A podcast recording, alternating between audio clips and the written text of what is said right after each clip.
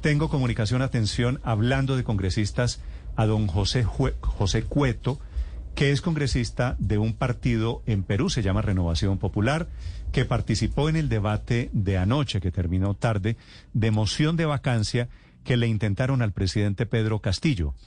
Es decir, ganó, la votación fue 55-54, ganó la moción de vacancia, pero no tuvo los votos suficientes. Congresista Cueto en Lima, bienvenido, muy buenos días. Buenos días, gracias por la llamada. Sí, encantado de saludarlos. Gracias. Quisiera preguntarle qué pasó anoche en su concepto desde adentro. Usted, tengo entendido, votó, participó en favor de tumbar al presidente Castillo, ¿cierto?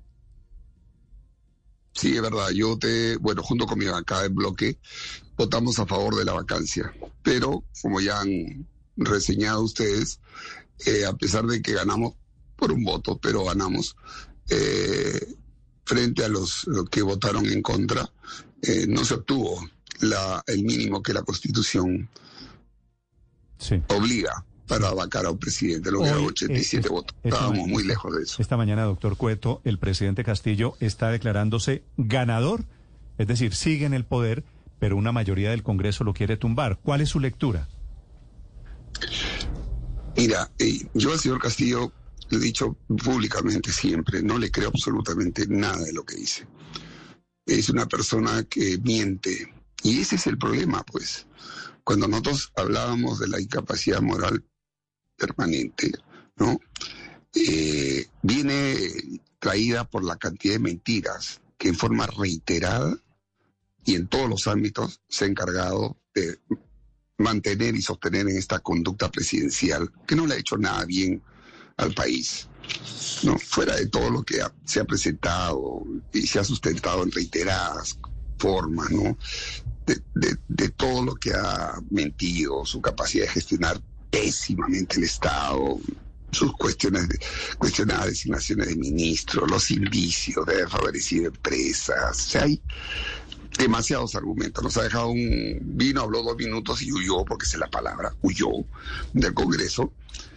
Y dejó a un abogado que, aparte de gritar, tratar de callar a algunos congresistas cuando no le gustaban que estaban ahí comentando, es verdad que no debería ser, pero es que también el señor parecía que estaba en una plaza. Y sobre todo, el señor este creía que estaba pues en una plaza jurídica, en un proceso jurídico cuando lo que tenemos es un juicio político. ¿Por qué fracasó la solicitud de vacancia contra el presidente de Perú, Pedro Castillo, en su opinión?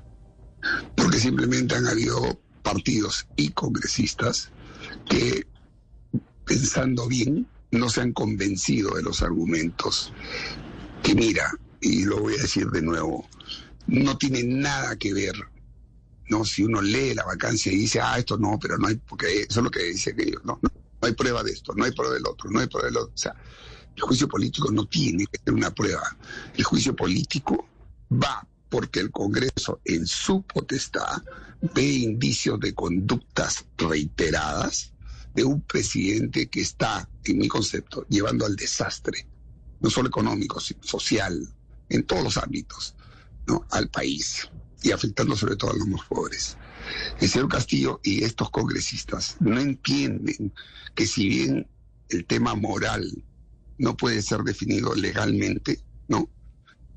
Este tema viene de la ética, una ética que no conoce pues el señor Castillo y muchos desgraciadamente de mis compañeros o colegas, para no decirle compañeros. La ética deriva de un mandato interno de la conciencia que se acerca a lo correcto y lo incorrecto y sobre todo de un manejo de un gobierno. Señor Cueto, para los, los colombianos, para los oyentes de Blue Radio en toda Colombia, quisiera que usted les contara por qué se impulsó esta solicitud de vacancia, es decir, la solicitud para que saliera del cargo como presidente de Perú Pedro Castillo, que finalmente no tuvo éxito. Mira, ya llevamos ocho meses de gobierno y durante esos ocho meses no ha habido un solo acto de gestión primero del, presidente para poder decir, bueno, vamos a ayudarlo, porque esa fue la intención inicial, ¿no?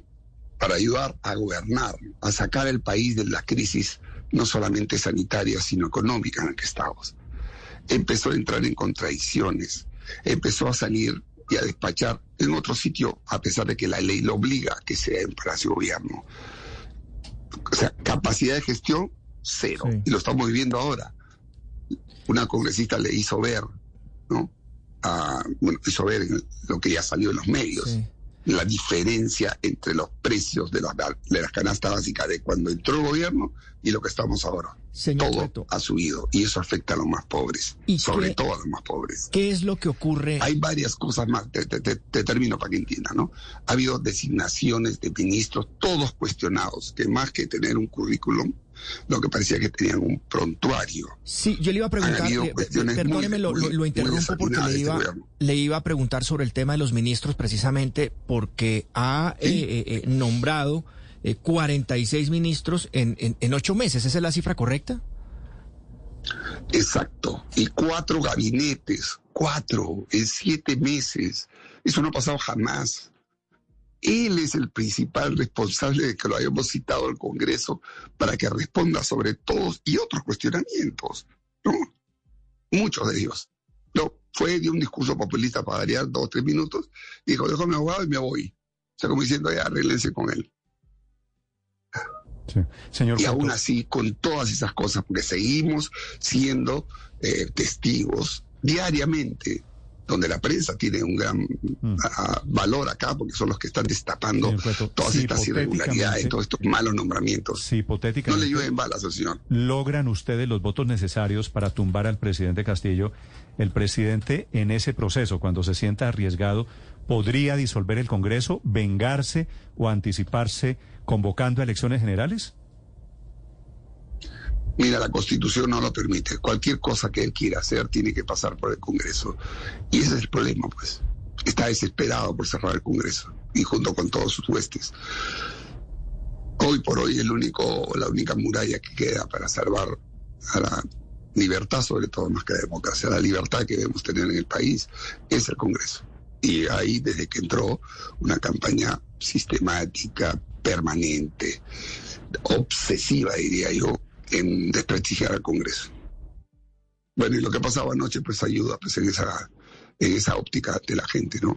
Que él, él se arroga siempre la palabra pueblo, el pueblo quiere, el pueblo acá, el pueblo acá. Pero sin embargo, en todas, así como nosotros en el Congreso estamos con una pésima aprobación, el presidente está ahí nomás atrás de nosotros. Y eso no lo quiere él ver. Hmm. Bueno, todas las tropelías en la historia de la humanidad han sido cometidas a nombre de los pueblos, a nombre de las democracias.